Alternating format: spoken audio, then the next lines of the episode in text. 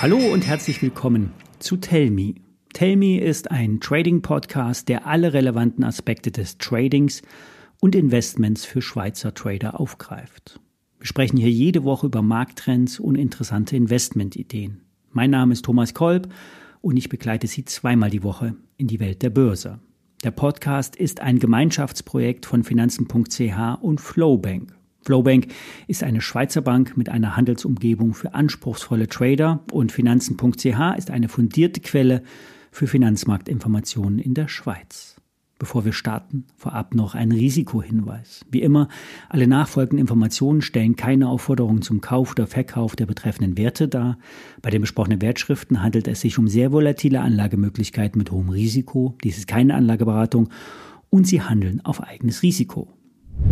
Ja, wo Rauch ist, ist auch Feuer. Gerüchte wiegen an der Börse manchmal mehr als Bestätigung oder Dementis. Der sogenannte Hindenburg-Bericht hat es auf den Bankensoftwareanbieter Temenos abgesehen. In einem Report werden schwerwiegende Unregelmäßigkeiten in der Buchhaltung angeprangert. Aufgebauschte Gewinne, Scheinpartnerschaften, Probleme mit Kunden und irreführende Kommunikationspolitik.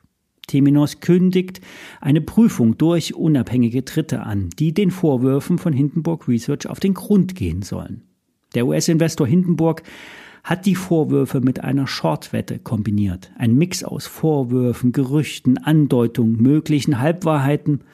Das ist das Geschäftsmodell von Shortsellern.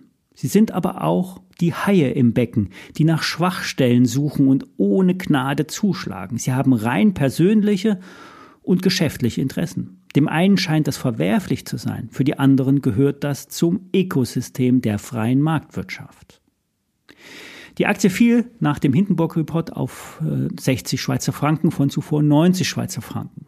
Bekannt ist, dass der frühere Hauptverantwortliche des Aktienresearch von Fontobel der heutige Finanzchef von Temenos ist. Und verschiedene Research-Abteilungen der Banken senkten nun das Rating von Kaufen auf Halten und kappten die Kursziele. Man kennt sich also in der Research-Szene und der Rückzug könnte so auch entsprechend Gewicht haben. Offiziell ist das natürlich Vorsicht.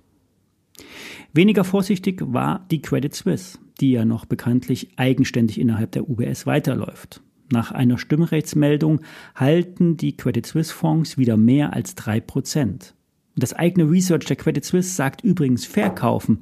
Die anderen Analysten werden sicherlich zeitnah den Daumen senken und sich eher neutral stellen. Fakt ist, die Wahrheitsfindung kann lange dauern und ein Rest bleibt immer hängen.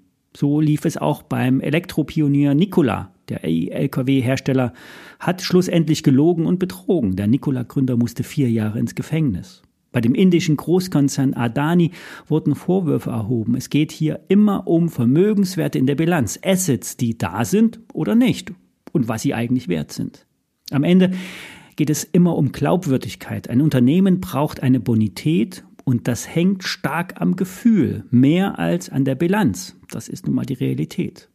Die gemeldeten Zahlen, die scheinen solide zu sein. Fast 300 Millionen Dollar Umsatz im letzten Quartal, 100 Millionen EBIT. Das macht eine stolze Marge von über 30 Prozent. Zu gut, um wahr zu sein. Für das laufende Jahr soll der Umsatz um bis zu 9 Prozent wachsen. Der Free Cashflow soll um 16 Prozent zulegen. Mittelfristig soll das EBIT bei über einer halben Milliarde Dollar liegen.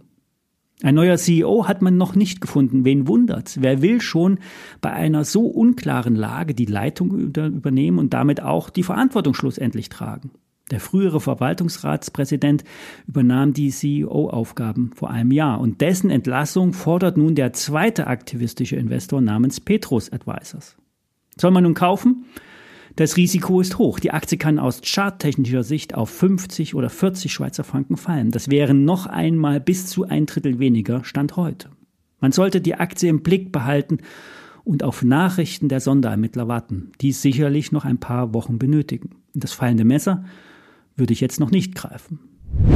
Der SMI hingegen scheint ganz stabil auszusehen. Die Marke von 11.400 Punkten wird wieder nach oben getestet. Gelingt der Ausbruch, sind 11.600 das nächste Ziel und dann vielleicht in Richtung Alltime High, wo der S&P 500 und auch der Nasdaq 100 zuletzt standen.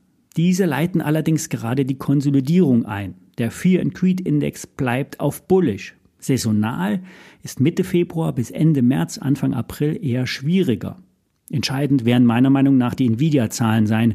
Morgen kommen diese nämlich nachbörslich. Das Datacenter-Geschäft hat sich verdreifacht binnen weniger Monate. Rund 18 Milliarden US-Dollar wurden im letzten Quartal umgesetzt. Nur wenn die Zahlen deutlich zulegen würden, könnte die Aktie weiter steigen. 1000 Dollar sind dann das nächste Zwischenziel. Die Firma Nvidia ist inzwischen mehr wert als Amazon und Alphabet könnte als nächstes überholt werden. Einsteigen würde ich hier nicht, aber auch nicht short gehen. Die Aktie kann stark schwanken. 11% Volatilität preisen die Optionsmärkte ein. Dann kann man schnell mit einem CFD oder einem Knockout-Produkt aus dem Markt rausgeworfen werden. Mein Tipp, zuschauen und wundern. Morgen 22.20 Uhr. Sie hören mich am Donnerstag wieder. Dann mit einem Nvidia-Update. Alles Gute und viele Grüße.